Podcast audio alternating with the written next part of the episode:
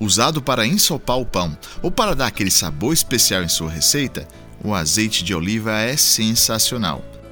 Mas como algo delicioso pode ser saudável? Vamos lá, como usar, por que a embalagem tem aquele aspecto e o porquê do gosto. A maioria dos azeites de oliva vem do Mediterrâneo e agora também de outras áreas, como o Chile. Tanto que é o ingrediente principal na dieta mediterrânea. Existem mais de 100 variedades de azeitona no mundo, e as mais usadas são, claro, as mais rentáveis do ponto de vista econômico. O azeite é formado esmagando as azeitonas, formando uma pasta, o que faz que as pequenas gotas de gordura se aglutinem formando gotas maiores. Depois, o óleo é separado da polpa e da água, usando prensa e decantação, ou usando uma centrífuga, que hoje é o método mais usado.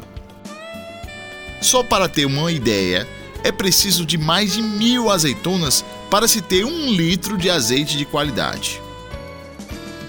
Azeites baratos são feitos usando agentes químicos, como o hexano, que age limpando cada pequena gota de óleo da pasta de azeitonas. Mas os melhores azeites vêm dos processos mecânicos, das prensas, os chamados azeites virgens. Daí vem a designação extra virgem, que além do processo mecânico, tem que vir sem oxidação e sem fermentação, garantindo o sabor exclusivo. Mas isto também tem seu preço, claro. O ácido oleico é o maior componente do azeite. Faz parte dos triglicerídeos, enfim, o óleo em si, isto é importante, pois processos ruins de prensa das azeitonas podem degradar os triglicerídeos em ácidos graxos livres, ou seja, uma acidez alta, tirando a qualidade e gosto dos azeites mais premiums.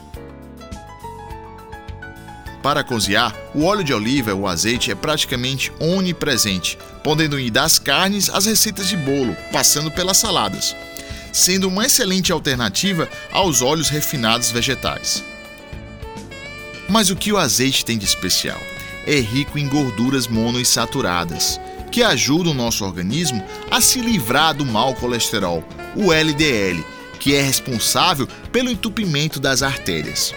Coisas que os óleos usados em batatas fritas usualmente não fazem. Os azeites também têm polifenóis vegetais, que agem como antioxidantes, além de vitaminas, como a vitamina E os antioxidantes ajudam na eliminação dos radicais livres, substâncias tóxicas, o lixo do nosso organismo. Alguns desses benefícios podem ser degradados pela temperatura. Azeites extra virgem, entretanto, podem ser usados tranquilamente para frituras e cozimentos até uma temperatura de 200 graus Celsius. Depois dessa temperatura, os óleos refinados são os mais indicados. Mas o ideal mesmo é abolir a manteiga e a margarina e usar o azeite no pão. Puxa, pelo menos AVC e infarto ficarão longe da sua mesa. A azeitona, assim como a uva, sofre variação de sabor e aroma. Por isto, tanta variedade e estilos. Encontre o que você mais gostar. Lembrando, quanto menos ácido, mais jovem, melhor será este azeite extra virgem.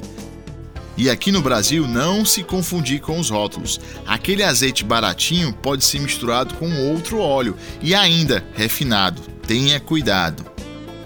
O calor e a luz são os inimigos naturais do azeite.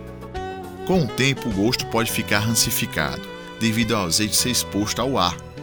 Os ácidos oleicos podem formar peróxidos, principalmente aldeídos e cetonas, formando aquele gosto ruim de azeite mal conservado. Os antioxidantes também podem ser degradados com o tempo. Por isso as embalagens são escuras.